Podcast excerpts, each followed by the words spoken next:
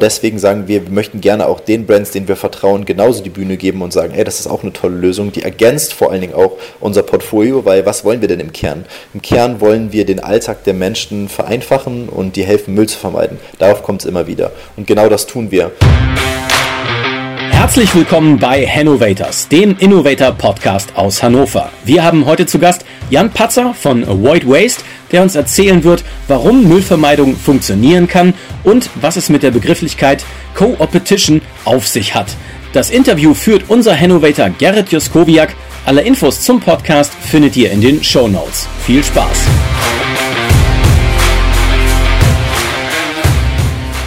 Moin und herzlich willkommen zu einer neuen Ausgabe des Hannovator Podcasts, dem Podcast von und für innovativ agierende Startups, Existenzgründer, Solo-Selbstständige und Unternehmen aus der Region Hannover und der ganzen Welt.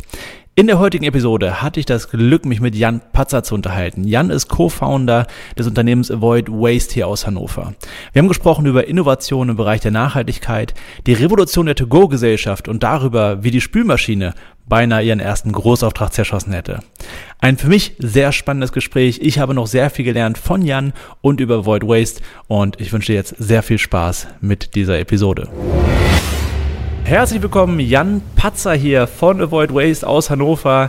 Kennengelernt haben wir uns ja im Hafen, erst so ein bisschen auf Entfernung und dann haben wir ja, äh, sind wir ins Gespräch gekommen und dann warst du ja auch, oder wart ihr ja auch als Sponsoren bei den Business Heroes 2019 mit am genau. Start. Genau. Insgesamt ein super spannendes ja, Unternehmen im Bereich, ich würde sagen, Nachhaltigkeit, mhm. aber am besten stellt man sich ja immer selbst vor, denn du weißt auf jeden Fall mehr über dich und mehr über Void Waste und ja auch mittlerweile Jojo, als ich es tun könnte. Von daher, Jan, magst du uns kurz so eine Minute, sag ich mal, so als Rahmenvorgabe, ein bisschen was über dich und vor allem auch über Void Waste, über Jojo erzählen?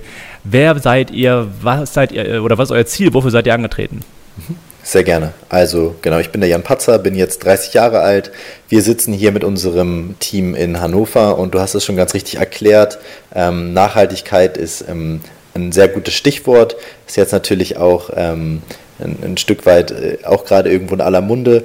Wir sind ähm, 2017 gestartet mit dem Anspruch, nachhaltige Produkte für deinen Alltag zu entwickeln, die dir helfen, Müll zu vermeiden. Daher auch der Name ganz pragmatisch Avoid Waste, also wirklich Müllvermeidung steht bei uns ähm, absolut im Fokus und äh, wir wollen dir eben in deinem Alltag helfen das heißt, wir setzen überall dort an, wo normalerweise viel Müll entsteht, zum Beispiel im Bereich To Go. Also deswegen haben wir auch Trinkflaschen, ähm, äh, Lunchboxen, ähnliches, diese ganzen Geschichten, die man sich vorstellen kann, ähm, in einer Mehrwegvariante und dann aus innovativen, nachhaltigen Materialien und ähm, das, ist das, das ist das, was uns bewegt. Wir waren damals zu zweit, als wir gegründet haben, ähm, der Jan und ich, und wirklich aus der Passion heraus. Ähm, ähm, es gab da verschiedene Schlüsselmomente, die uns dahin geführt haben, dass wir gesagt haben, wir wollen jetzt etwas bewegen und ähm, daraus ist entsprechend diese Marke, Marke entstanden die wir jetzt online vertreiben in Produkten, ähm, mittlerweile eine, eine ganze Range an Produkten und immer mit dem Anspruch, und deswegen passt das Thema von heute eigentlich ganz gut, im, dem helfen Müll zu vermeiden, aber mit einem innovativen Charakter und der auch zeigen soll, dass Nachhaltigkeit Spaß machen kann und ähm, einfach ist. Ja, super spannend auf jeden Fall. Nicht nur das Thema, sondern auch, wie ihr es umsetzt. Ähm, ich sag mal, diese Bento-Boxen, diese Lunchboxen kennt man ja von verschiedensten Herstellern. Ähm, unsere Generation damals aufgewachsen mit Tupperware. Ja. Ähm, und ihr seid da ja dann rangegangen und habt euch gesagt, okay, das geht irgendwie noch geiler. Und als ich das erste Mal, das erste, was ich von euch mitgekriegt habe, waren die Kaffeebecher, diese Thermosbecher. Mhm. Und als ich dann gelesen oder gehört hatte, äh, woraus die hergestellt sind, dachte ich so, what the fuck, das, hä? Wie denn das? Mhm. Ähm, die sind ja aus Reishülsen gefertigt. G genau, richtig? richtig? Ja, ja. Wie kommt man auf so eine Idee? Naja, ähm, wir alle wissen, dass heute fast jedes Produkt, was man in der Hand hat, ist irgendwie aus einem klassischen Plastik, erdölbasierten Plastik. Und ähm, wir haben einfach uns gefragt, aufgrund dieser ganzen Plastik, ähm, äh, Unmengen an Plastik, die man überall hat, geht es nicht auch anders. Und wir haben es wirklich auch total pragmatisch angegangen und die Suche begann quasi auf den typischen Suchplattformen im Internet, mittlerweile mehr Ecosia als Google, aber und haben geschaut, was gibt es denn so? Und ähm, durch einen sehr intensiven Research, aber dann auch den Austausch aus dem Netzwerk, später auch mit Kontakten zur Uni, sind wir darauf aufmerksam geworden, dass es mittlerweile einfach ganz spannende Projekte gibt, die sich dem Thema Material neu angenommen haben und hinterfragt haben, wie kann man ein Material neu denken. Und ähm, wir fanden den Gedanken besonders spannend, mit Reststoffen zu arbeiten. Damit also Dinge, die eigentlich Müll sind, zum Beispiel in der Landwirtschaft. Mhm. Die Reishülsen, kannst du dir vorstellen, sind ein Überbleibsel der Reisernte. Das ist eigentlich das Korn, was, äh, also die Hülse, die das Korn des Reis umschließt. Und mhm. die werden normalerweise bei der Ernte aussortiert, zusammengefercht und verbrannt. Und es ist ganz spannend. Man kann diese tatsächlich ähm, äh, pressen und mit einer pflanzlichen Stärke mischen. Das ist dann sozusagen der chemische Prozess dahinter. Ähm, und kann dann dieser, dieser Hülse, die eigentlich ein Abfall ist, ein zweites Leben einhauchen. Und das fanden wir so spannend und haben insbesondere in, in diesem Bereich ähm, in den letzten ähm, Jahren Expertise aufgebaut und wollen einfach auch zeigen, dass es tolle Alternativen gibt zu herkömmlichem erdölbasierten Plastik und dass ich per se auch nicht ähm, ähm, promovierter Chemiker sein muss, um so ein Produkt auf den Markt zu bringen.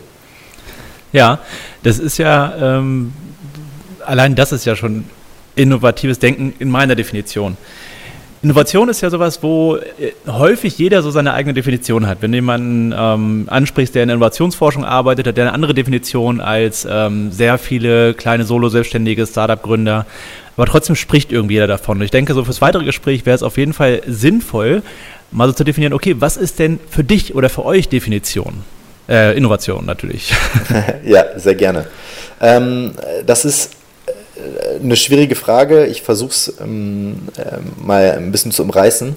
Mhm. Also Innovation bedeutet für uns vor allen Dingen nicht das Rad immer komplett neu zu erfinden, sondern auch zu schauen, was gibt es denn schon für einzelne Lösungen, diese neu zu kombinieren und damit etwas zu schaffen, was das Leben der Menschen besser macht. So, das enthält ja sozusagen mehrere Teile. Also ich habe tatsächlich damals, im, ich bin ursprünglich im, quasi, habe ich Wirtschaftswissenschaften studiert, also sehr mhm. so BWL-lastig und da auch, ähm, sage ich mal, auch den ein oder anderen Innovationskurs gehabt und ich glaube, ein Teil der, der verschiedenen Innovationsdefinitionen umfasst auch ähm, Vorhandenes neu zu kombinieren. Und das ist, glaube ich, eine Sache, die bei uns vieles ausmacht, weil auf dieser Welt gibt es schon so viel. Es gibt ganz viele tolle einzelne Elemente und manchmal muss man die Puzzleteile einfach nur neu zusammenstecken, um eine Lösung zu finden, die es so bisher noch nicht gibt.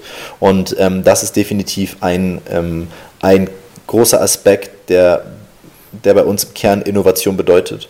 Und ähm, eine zweite Sache, die auch absolut noch dazugehört, ist ähm, Mut. Mut zu haben, Mut zu Neuem. Und ähm, wir wollen eben auch mit diesem Mut zu Neuem äh, ein Stück weit polarisieren, die, die Leute mit auf eine Reise nehmen und mit diesen Materialien aus Reishülsen, aus Weizenstroh und ähnliches treten wir ja auch ein Stück weit der klassischen Industrie gegen das Schienbein. Mhm. So. Und deswegen ist das absolut auch ein Teil, der bei uns für Innovationen dazugehört, den Status quo in Frage zu stellen mit dem, was man tut.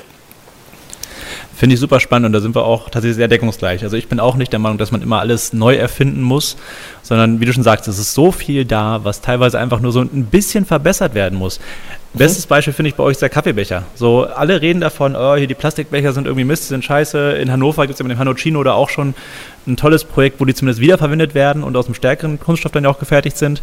Mhm. Und ihr habt euch einfach gesagt, ey, es geht einfach noch einen Schritt geiler.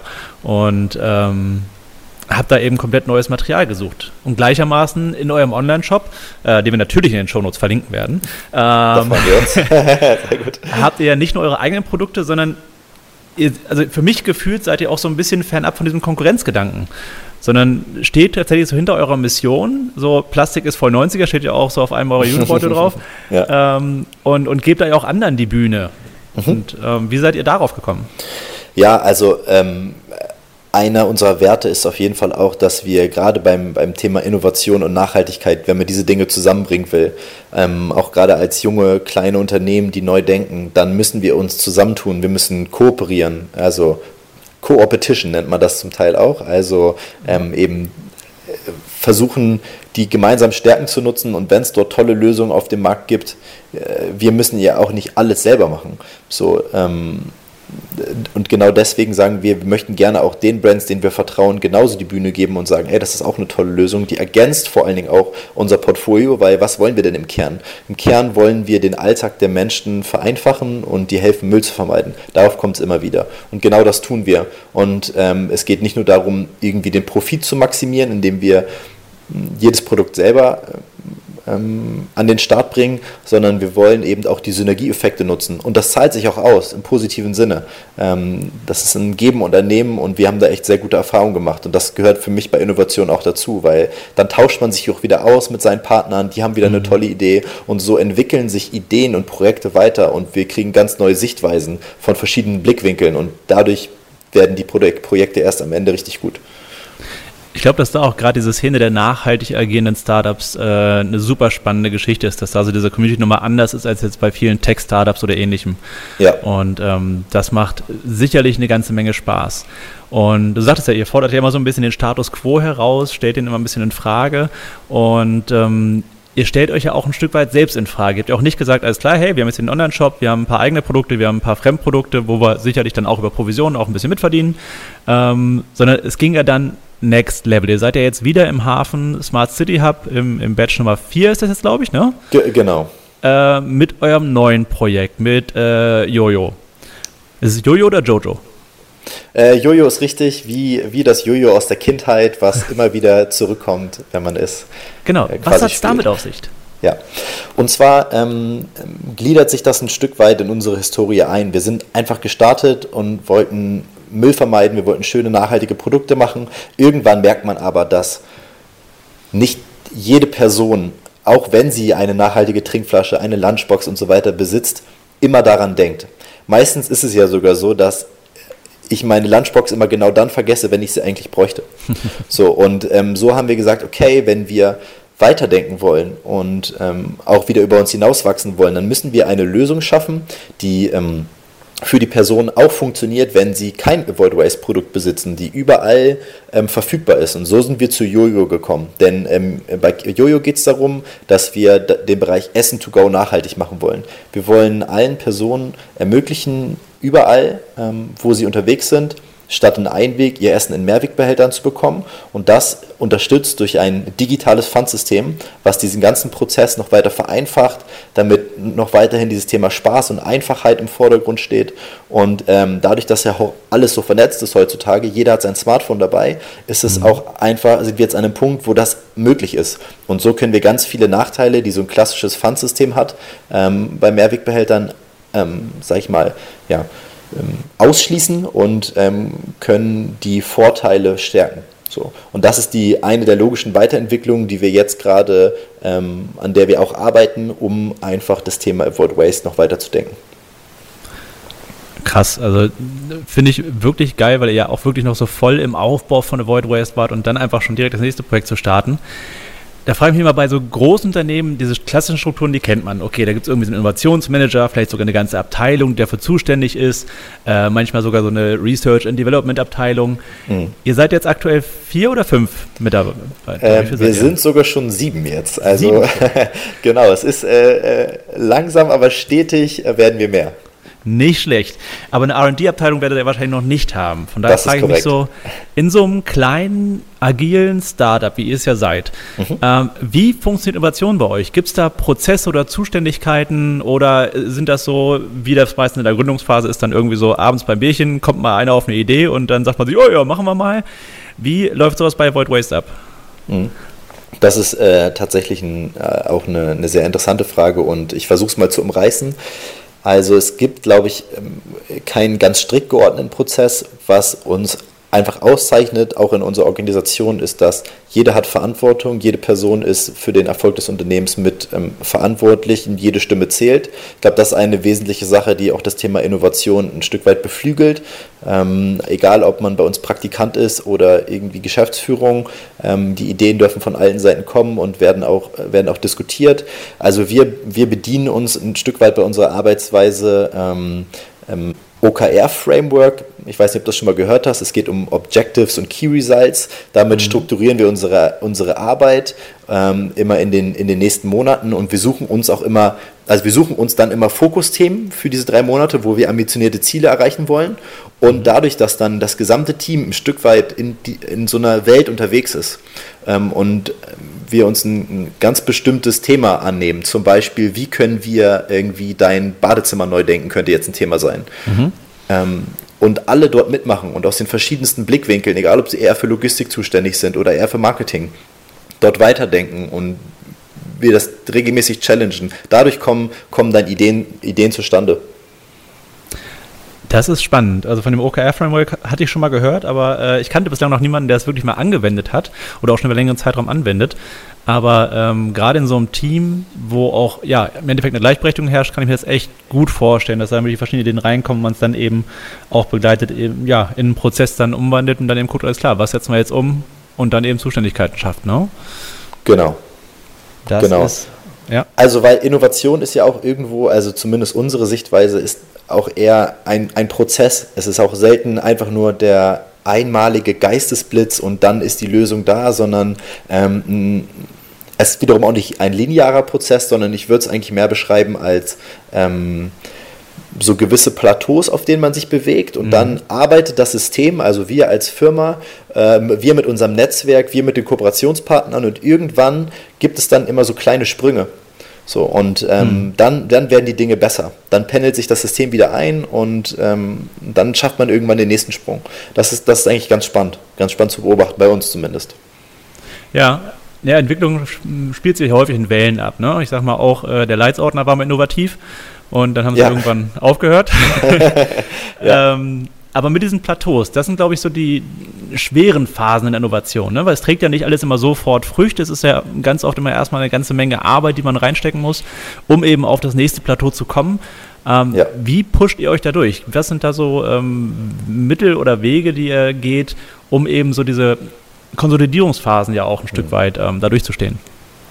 Naja, also mh, uns hilft, denke ich, auch die, die stetige Ausrichtung auch nach der Vision oder auch dem, dem Wunsch besser zu werden. Also wir suchen unser Team auch beispielsweise ganz stark danach aus, ob sie sich wirklich von Herzen dafür interessieren, dass, dass diese Welt nachhaltiger wird. Aber mhm. auch aber bei uns bei uns gibt es noch so diesen besonderen Vibe. Bei uns geht es auch darum, Nachhaltigkeit und wirtschaftliches Treiben zusammenzubringen. Es gibt da so diese drei Säulen der Nachhaltigkeit, irgendwie ökonomische Nachhaltigkeit, ökologische Nachhaltigkeit und Soziales. Und wir glauben halt auch daran, dass wir diese Sachen ähm, äh, balancieren müssen. So wählen wir unser Team aus und so schaffen wir es, dass wir, dass wir uns alle auch bei so einer Vision alignen und darauf halt auch zu, zuarbeiten. Und klar geht es dir den einen Tag mal schwer, schwerer und den anderen und man mhm. merkt auch, man ist auf gewissen Plateaus, aber dann immer wieder, immer wieder zu sehen, okay, was ist denn Vision, wie kommen wir dahin, wie können wir jeden Tag ein Stück besser werden, ähm, da motivieren wir uns dann ganz gut gegenseitig, ähm, weil tatsächlich die, ich glaube, das Klima im Team oder auch das Klima mit deinen engsten Kooperationspartnern, was bei uns auch eine super wichtige Rolle spielt, ähm, das beflügelt dann doch, dass man immer weitermacht. Mhm. Also dieses äh, Klima, das kann ich nur bestätigen. Ich bin zwar jetzt schon seit äh, einer Weile nicht mehr regelmäßig im Hafen, wohl oder übel, äh, viel auch übel. also ich werde auch zusehen, dass wenn der ganze Corona-Scheiß zu Ende ist, ich wieder häufiger da bin. Ja. Ähm, aber wenn man sich so die Teams anguckt, die da ja auch einer Vielzahl vertreten sind. Bei euch ist die Stimmung meistens am besten. Das kann man wirklich so von außen auch betrachtet definitiv ja. bestätigen. Ähm, aber trotzdem gibt es ja sicherlich gerade auch im Moment Herausforderungen. Da ist jetzt klar ja. aktuell, aktuell, definitiv die Corona-Krise, ähm, die ja auch auf Online-Businesses definitiv Auswirkungen hat. Ja. Ähm, aber vielleicht gibt es auch andere Herausforderungen. Was ist so das eure momentan größte Herausforderung? Ja, also Mm, es ist auch ein Stück weit äh, vielschichtig. Also ich glaube, dadurch, dass wir auch immer viel dazulernen, merkt man auch, dass, dass, dass Schritte, die wir in der Vergangenheit gegangen sind, vielleicht auch nicht perfekt waren egal ob es jetzt an der, über die Arbeitsweise geht oder wie ich ein Produkt gestaltet habe oder ähnliches und sch wirklich schwierig ist, sich das einzugestehen, sich mhm. gegenseitig zu hinterfragen und dann zu überlegen, wie kann ich es besser machen. Und äh, was wir jetzt einfach auch spüren, ist, ähm, dass die Schritte, die wir machen, aber auch größer werden. Also während ich in, in, der, in der Vergangenheit ähm, gesagt habe, okay, ich habe jetzt einen spannenden Zuliefer für ein Material gefunden und wir machen das jetzt irgendwie so. Da waren wir auch noch zu zweit oder zu dritt, da hat man es einfach mhm. gemacht. Sind wir jetzt sieben oder vielleicht perspektivisch auch mehr und unser Anspruch steigt auch. Und auf einmal wird aus einer äh, vielleicht in der Vergangenheit pragmatischen, ähm, pragmatischen Fragestellung wird etwas viel Komplexeres. Wir, be wir betrachten das aus viel mehr Blickwinkeln. Auch der, der, das finanzielle Risiko steigt ein Stück weit. Unsere mhm. Ideen werden größer. Ne? Die brauchen eine größere Finanzierung. So, auch da ähm, haben wir uns jetzt entschieden, ähm, starke Business Angels mit an Bord zu nehmen, mhm. die mit langjähriger Erfahrung uns vielleicht auch helfen können, diese Entscheidung zu treffen, weil wir auch merken, der, das Ausmaß dieser Entscheidung und auch die Verantwortung als Unternehmer, die verändert sich. So, und man muss auch als ein Stück weit als Gründer bin ich davon überzeugt, dass man dafür auch bereit sein muss, sich dieser Verantwortung auch zu stellen. Und auch da versuchen wir es irgendwie wieder nicht aus dem eigenen Saft heraus, sondern schauen, wen können wir mit ins Boot holen, welche Mentoren können wir mit ans Boot holen, die uns dabei helfen können, die, die uns mhm. helfen können, diese Fragen zu beantworten und weiter zu wachsen. Und das ist eigentlich ein Schritt, den wir gerade versuchen zu gehen, weil wir merken, ähm, alleine schaffen wir es auch nicht weiter. Und äh, ich glaube, das betrifft ganz viele Lebenslagen, dann zu gucken, ähm, wo gibt es jemanden oder etwas, was, äh, was dich und dein Team weiterbringt. Mhm. Ja, die Auswahl von Mentoren ist definitiv was, was in allen Lebenslagen Sinn macht. Du gerade schon sagtest, ob es jetzt persönliche Lebenslagen sind, ob es äh, sportliche Lebenslagen sind oder Herausforderungen sind oder ja. eben auch berufliche. Ähm, wonach wählt ihr eure Mentoren aus? Ja, es gibt also tatsächlich so ein bisschen klassisch. Wir, äh, wir wollen mal nach den Leuten schauen, die schon das geschafft haben, was wir selber noch schaffen möchten. So, mhm. ich sag mal, in, in diese Richtung ähm, gucken, wir, gucken wir einerseits, also ähm, einmal von den Business Angels, die wir uns gerade an Bord holen, auch wer hat unternehmerisch Erfolg gezeigt durch wirklich eigenes Handeln und durch die eigenen Entscheidungen, die getroffen wurden. Und ähm, solche Personen schauen wir uns da eher an. Mhm. Ähm, dann das gleiche gilt auch auf der Seite der, der Materialien und Material Tech quasi, haben mhm. wir Partner, wo wir sagen, Mensch, die sind innovativ, die haben das richtige Mindset und die sind aber auch mit uns auf einer Wellenlänge. Und ich glaube, das betrifft allerdings auch alle, alle Mentoren. Ähm, oder auch Partner, die wir uns aussuchen. Ähm, wir schauen, dass die, ähm, wie man das so schön sagt, die Chemie zwischen uns stimmt.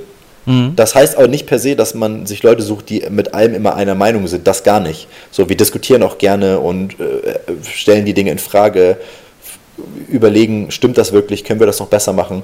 Aber einfach, dass man dieselben Werte teilt und ähm, ein Stück weit auch ein Mindset, was zueinander passt, das ist uns immer sehr wichtig, ähm, unabhängig jetzt auch von dem Erfolg, den die andere Person vielleicht in, in ihrem Leben bisher hatte. So. Mhm. Genau. Ja, es kann ja auf ganz verschiedenen ähm, Ebenen sein. Ich denke mal, das Thema Werte ist da wirklich an sich das Wichtigste, mhm. ähm, weil auf Sachebene streiten ist, ist cool, gehört auch dazu. Auf einer Beziehungsebene streiten, dann wird es, glaube ich, echt äh, schwierig. Ja. Und äh, gerade euer Unternehmen ist ja sehr wertegetrieben. Es ist ja im Endeffekt aus Werten entstanden. Und ähm, ihr seid ja Gott sei Dank mittlerweile dann auch in einer anderen Lage als noch vor ein, zwei Jahren, ähm, wenn es eben um die Auswahl der Mentoren geht. Ne? Mittlerweile habt ihr auch einfach eine Menge ja. zu bieten dass es eben auch für Mentoren interessant ist oder auch für Business Angels bei euch eben einzusteigen.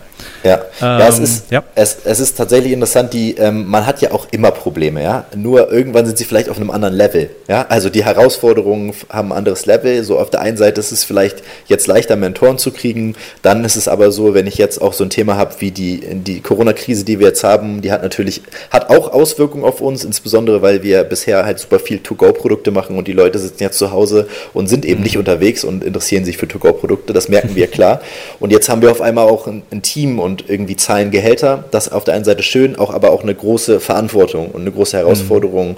ähm, auch in solchen Zeiten dort weiterzumachen. Und so, sage ich mal, ähm, ist, ist in manchen Lebenslagen ist unser Leben jetzt einfacher, auch neue Innovationsprojekte umzusetzen, weil ähm, wir, jetzt kennen wir viel mehr Leute. Wir kennen Universitäten, wir kennen Materialhersteller, wir kennen irgendwie Produzenten, die uns helfen können und wir haben ein starkes Netzwerk und äh, freundschaftliche Partnerschaften aufgebaut und diese Dinge fallen dann natürlich einfacher als noch vor mhm. zwei oder drei Jahren. Das glaube ich. Aber ähm, vielleicht ist es ja auch ein Ansatz fürs Marketing, jetzt zu sagen, hey, hol dir mit deinem Coffee-to-go-Becher und deiner Bento-Box ein bisschen Office-Gefühl in dein Homeoffice. ja, also das ist, äh, ja, da, da, das ist ein, auch ein sehr smarter Gedanke. Wir äh, basteln tatsächlich gerade noch an so zwei Stay-Home-Paketen, die irgendwie sich besonders gut in deinen Alltag äh, integrieren, auch zu diesen Zeiten, wo wir irgendwie alle relativ viel im Homeoffice setzen und äh, sind auch also unser ganze Storytelling äh, entspricht halt auch unseren Werten. Wir wollen das ganze Thema auch zum Beispiel Müllvermeidung, was jetzt erstmal total unsexy ist, wollen mhm. wir eigentlich auch, äh, versuchen wir immer mit positiven Emotionen aufzuladen und das tun wir auch jetzt. Wir wissen alle, die Situation ist nicht optimal und ähm, für viele ist sie sogar echt sehr bescheiden, aber wir schauen auch, wie können wir das Beste aus den Rahmenbedingungen machen, die wir jetzt, ähm, die wir jetzt haben und unsere Zukunft ähm, auch trotz dieser Rahmenbedingungen einfach weiterentwickeln. Ja, ich denke, das ist auch ein, ein, super guter Ansatz. Und ja, im Thema Marketing muss man mit Corona definitiv vorsichtig sein. Von daher gut, dass ihr euch da Gedanken macht. Da sind schon einige ganz fies ins Fettnäpfchen getreten. Ja, und das, das glaube ich, also da muss man auch ein Stück weit ähm, Feingefühl beweisen. Aber das, das kann ich dir versprechen, wenn man im Bereich Nachhaltigkeit unterwegs ist, muss man sowieso Feingefühl äh, beweisen, ja. mit welchen Aussagen man rausgeht, weil das ist hochspannend, wenn ich als Unternehmen nicht claime, irgendwie was mit Nachhaltigkeit zu tun zu haben, dann kann ich quasi machen, was ich will. Sobald mhm. ich aber irgendwie sage, ich bin grün, wird dann aber auch wirklich alles auf die Waagschale gelegt, das was man so macht. Und ähm, das ist so ein bisschen die Bürde, aber die sind wir auch bereit zu tragen und das ist okay. Ja, ja, es birgt natürlich ein Risiko, ne? Wenn du dann irgendwie die falschen Sneakers anhast von, einem Firma, von einer Firma, die halt eben nicht fair produziert, dann kann das, wenn du dem Falschen begegnest, schon mal zu einer Diskussion führen, ne? Ja, absolut. Ähm, und dann kann es ja im schlimmsten Fall auch, ja, blöderweise auch daran scheitern. Ich sag mal, das wäre jetzt nicht das erste Unternehmen, was in der Startup-Phase äh, scheitern würde an solchen Stolpersteinen. Ähm, ja. Wie ist denn das bei euch? Habt ihr Angst vorm Scheitern? Würdest du sagen, ihr seid vielleicht auch in Teilen schon mal gescheitert? Vielleicht bist du auch mit einem früheren Unternehmen oder einer Unternehmung schon mal gescheitert. Was sind da für Erfahrungen vorhanden? Mhm. Also das gehört definitiv dazu. Also ähm, ich habe mich unternehmerisch schon in verschiedenen Konstellationen ausprobiert, auch schon mit meinem jetzigen ähm, Co-Founder. Und wir haben tatsächlich auch schon ein anderes Projekt gehabt, ähm, auch ein Online-Projekt, das ist mhm. grandios gescheitert. Ähm, und wir merken es auch in der täglichen Arbeit, wie oft wir ähm, Dinge vor die Wand fahren und das gehört einfach absolut dazu. Hm, ich glaube, äh, wir, wir, wir lernen ja auch daran und müssen, müssen daran wachsen. Also in der deutschen Kultur ist ja Scheitern nicht so als so toll mhm. verankert, aber wir haben auch wirklich für uns erkannt, dass es auch absolut essentiell ist, bestimmte Fehler zu gehen und auch lieber am Anfang zu gehen, wo die Ausmaße und die, ähm, ähm, das, was es bedeutet, vielleicht noch klein sind, weil wenn ich den einen oder anderen Fehler mache auf einem Faktor 10 ja, äh, in der Zukunft, dann kann, kann es wirklich dafür sorgen, dass ein Unternehmen ähm, äh, in die Brüche geht. Ich kann ein Beispiel nennen, da haben wir eine schlechte Abstimmung gehabt mit unserem Materialzulieferer und eine, ein großes Kundenprojekt, wo wir einen, einen bestimmten Becher für einen Kunden gestaltet haben. Da hat die Materialqualität nicht gepasst. Wir hatten kein gutes Qualitätsmanagement und dann haben wir unsere bisher größte ähm, Lieferung dieses neu designten Produktes ausgeliefert an den Kunden und die Qualität war schwierig es war auch ein äh, Alltagsprodukt und sobald man das einmal in die Geschirrspülmaschine gemacht hat, war das nicht mehr zu gebrauchen. Und äh, das war unser bisher größter Auftrag. Ähm, das war tatsächlich äh, ein, ein, ein spannender Fail. Aus dem, wenn man jetzt aber retrospektiv betrachtet, haben wir es auch irgendwie gemanagt. Wir haben offene Kommunikation gewählt, wir haben ähm, lösungsorientiert mit dem Kunden geredet und haben dann auch, ein, auch einen Weg gefunden. So, aber das war natürlich erstmal echt ein unangenehmer äh, Schlag in die Magengrube für alle Beteiligten. So. Mhm. Und ähm, äh, aber genau das, also Scheitern gehört absolut dazu. Und auch manche Dinge, die ich, wo ich heute sagen würde, ich bin sicher, das ist super, würde ich in drei Monaten vielleicht sagen, oh, das war ja Quatsch, da sind wir, haben wir aber total den falschen Weg gescheitert, äh, gewählt, also, und im, also wo man quasi im Nachhinein betrachtet dann doch irgendwie gescheitert ist. Ja, es sind ja manchmal auch so, so kleine Dinge. Ne? Und wie du schon sagst, dieses Fail Early ist, glaube ich, eine Einstellung, die echt sinnvoll ist. Weil wie du schon sagst, wenn Absolut. später dann der, der Faktor einfach ein anderer ist ja. und auch immer so sieben Mitarbeiter dranhängen, ja. dann ist das halt echt nochmal eine andere Nummer. Ne? Ähm, man genau. spricht ja auch von dieser German Angst. So die Angst vor dem Scheitern ist ja angeblich nirgendwo so groß wie bei uns. Ja. Ähm, aber naja. ähm, ihr habt euch ja aus irgendwelchen Gründen, vielleicht aus ganz rationalen, vielleicht auch zufälligen Gründen, für Hannover entschieden. Ähm, mhm. Würdest du die Region Hannover als eine gute Region bezeichnen, um hier ein innovatives Startup zu gründen? Also es kommt sicherlich darauf an, ähm, in welchem Bereich man im Detail unterwegs ist, aber ich muss mit der, auch mit der Betrachtung der letzten zwei Jahre, wo wir auch ein wachsendes Projekt haben, sagen, dass Hannover auch, Vorteile, auch viele Vorteile hat. Man kann so ein bisschen abwägen. Also ich glaube, einerseits ähm, ist es hier schwieriger, wirklich viele sehr wertige Kontakte zu finden in unserem Bereich, was mir vielleicht in, in Berlin leichter fallen würde. Mhm. Allerdings finde ich hier vielleicht grundsätzlich schneller Kontakte und mehr Offenheit. Das sind Dinge, die ich schon aus anderen Städten gehört habe, die da weiter sind. Da sind die vielleicht auch die Türen eher verschlossen. Hier sind die Leute äh, und die Netzwerke noch offener, herzlicher. Man äh, wird schneller Teil von einer Community. Das ist ganz spannend. Und ich muss auch sagen, dass die Rahmenbedingungen sich hier auch wirklich verbessern. Mhm. Also ähm, man sieht, es kommen immer mehr Projekte, man sieht auch die, äh, auch die politischen oder regionalen Förderbedingungen ähm, verbessern sich.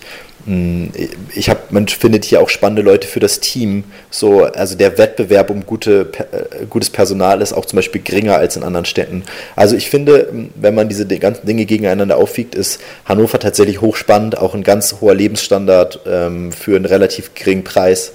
Ne, das sind alles Dinge, die man nicht vergessen darf. Hier kann man sich wirklich noch echt gut auf sein Projekt ähm, fokussieren und ist trotzdem schnell in vielen anderen Städten und Orten ähm, unterwegs. Ist ja auch ein Stück weit ein, ein so kleines ähm, in Deutschland ein sehr, sehr guter Knotenpunkt, einfach um, um in andere Städte zu kommen. Und ich bin hier tatsächlich sehr gerne mit unserem Projekt. Ja, das ähm, ist was, was ich auf jeden Fall auch nur bestätigen kann. Das ist Hannover ist, ähm, auch wenn uns viele ja so eine gewisse norddeutsche Kühle unterstellen, ähm, wenn man erstmal so eine gewisse Schale durchbrochen hat, doch eine sehr herzliche ja. Stadt von den Menschen her. Und ähm, es gibt ja auch von der Stadt her ganz viele mit Hannover Impuls und so weiter und so fort. Gibt es ja ganz viele Möglichkeiten, da eben auch Förderungen abzugreifen und halt eben im Hafen, auch mit dem Smart City Hub und auch dem Hafen ja. allgemein als Coworking Space, ist ja die Infrastruktur tatsächlich wirklich sehr, sehr gut. Ähm, Absolut. Ein, ein ähm, ja, auch Coworking Space Gründer aus Hildesheim mhm. hat diesen schönen Hashtag Berlin kann jeder. Das fand ich auch mal nett. ja. Ja, das ja. stimmt. Also ich, ich höre das auch äh, von, von verschiedensten Projekten, die ähm, es, es, gibt sicherlich für jeden Standort Vor- und Nachteile und man, man kann aber wirklich festhalten, dass man in Hannover schon wirklich gute Dinge bewegen kann und ja, es kann auch sein, dass man irgendwann spürt, ähm, äh, es macht Sinn, äh, aus Hannover wegzugehen in, an, in einer anderen Phase des Projekts. Ich glaube aber auch sehr wohl, dass es Projekte gibt, die ganz bewusst vielleicht mal nach Hannover umziehen werden, weil hier die optimalen Bedingungen für sie sind. So mhm. und von daher ähm, kann ich dir da nur total zustimmen und und das Beispiel mit dem Hafen, wo wir ja auch sehr viel arbeiten, mit dieser Kombination aus Makerspace, großer Werkstatt und äh, Coworking ist es zum Beispiel etwas super Einzigartiges, wo ich ja das ja. nicht mehr Berlin hat, so ne, ja. in dieser Form. Und ähm, deswegen absolut spannender, spannender Ort. Ja, und wie du schon sagst, Lebenshaltungskosten muss man natürlich auch betrachten. Klar, wir Hannoveraner jammern auch, dass die Mieten gestiegen sind. Aber gemessen an Hamburg, Berlin, München, Frankfurt äh, ist es hier doch immer noch eher Dorfpreise. Ne? Das darf ja. man dabei auch immer nicht. Das nicht darf man nicht vergessen. Ne? vergessen. Ja. ja. Was natürlich in so einem Coworking Space auch nicht vergessen werden sollte, ist so dieses Thema Netzwerk. Mhm. Spielt für euch dieses lokale Netzwerk eine Rolle? Ja, schon, das haben wir auch schon ein bisschen rausgehört. Ähm, wie profitiert ihr von diesem lokalen Netzwerk und wie habt ihr dieses Netzwerk aufgebaut? Ich glaube, das ist für viele auch interessant. Mhm. Manche sind ja so eher Modell Soziallegastheniker, äh, die stellen auf eine Party alleine und sie gehen auch allein wieder nach Hause, ähm, während andere halt eher so die Menschenmagneten sind. Wie war das bei euch? Welche Rolle spielt das lokale Netzwerk für euch? Wie profitiert ihr davon und wie habt ihr das aufgebaut? Ja, also ähm, auch wenn, also wir haben ein bunt durchmischtes Team, wo wir auch wirklich verschiedenste Persönlichkeiten haben, die ähm, sich einfacher connecten und andere schwieriger. Selbst mir, der, dem es eigentlich auch äh, recht leicht fällt, sich mit neuen Leuten zu connecten, natürlich braucht man in, in, in einem neuen Umfeld trotzdem Zeit. Und ich glaube einfach, wenn man erstmal damit rangeht und sagt, okay, es dauert vielleicht auch ein bisschen, bis ich mir dieses Netzwerk aufbaue, dann ist es auch total fein. Bei uns hat es, glaube ich, sehr, sehr, sehr stark ähm, davon profitiert, dass wir uns Veranstaltungen, Workshops, Events gesucht haben, die im, in einem thematischen Umfeld sind, das zu uns passt. Dort kommt man häufig zwangsläufig in den, in den Kontakt mit anderen Personen, weil mhm. es zum Beispiel einen Workshop-Charakter hat oder auch in, in, Events, die die Kollaboration ähm, gefördert wird.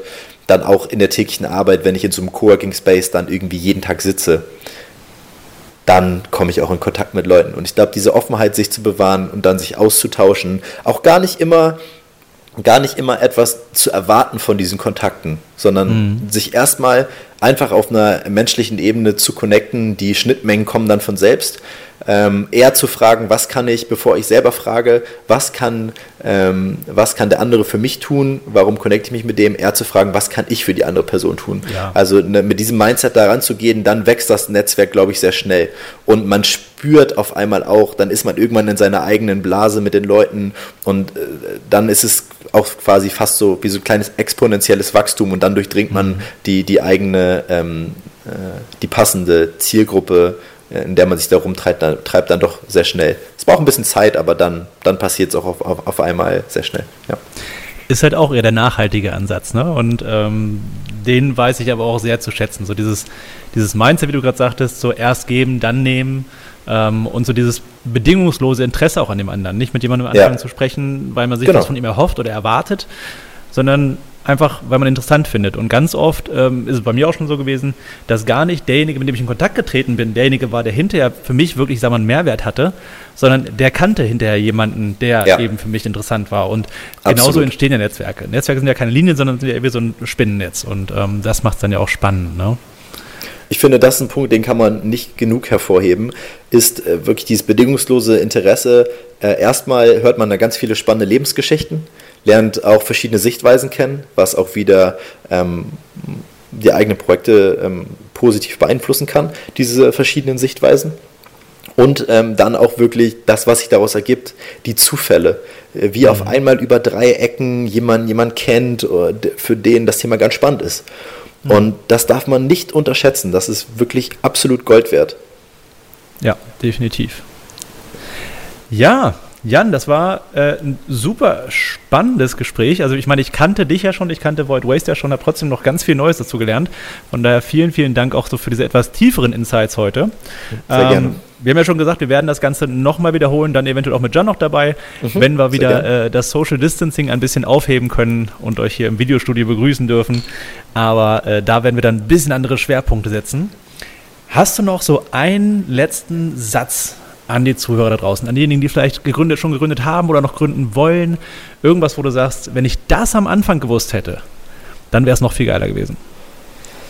Mm, ja, also ich glaube, man muss sich trauen, kleine Schritte zu tun und ähm, auch zu machen, nicht nur in der eigenen stillen Kam im stillen Kämmerlein zu sitzen und alleine Dinge zu durchdenken bis zur Perfektion, sondern wirklich rausgehen, die Idee wirklich offen mit anderen challengen, herausfordern und dann machen.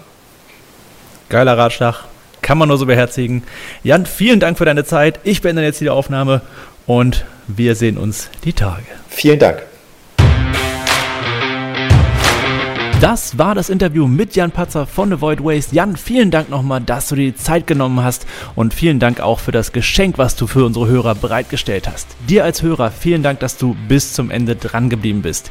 Nicht nur, dass du wahnsinnig geniale und tiefe Insights aus einem nachhaltig innovativ agierenden Startup wie Avoid Waste mitnehmen konntest, sondern Jan hat für dich auch einen Gutscheincode eingerichtet. Mit dem Code Innovation15, alles zusammen und groß geschrieben, kannst du im Onlineshop von Avoid Waste, den Link findest du unten in den Show Notes, 15% auf alle Artikel bekommen. Das ist mal ziemlich nice.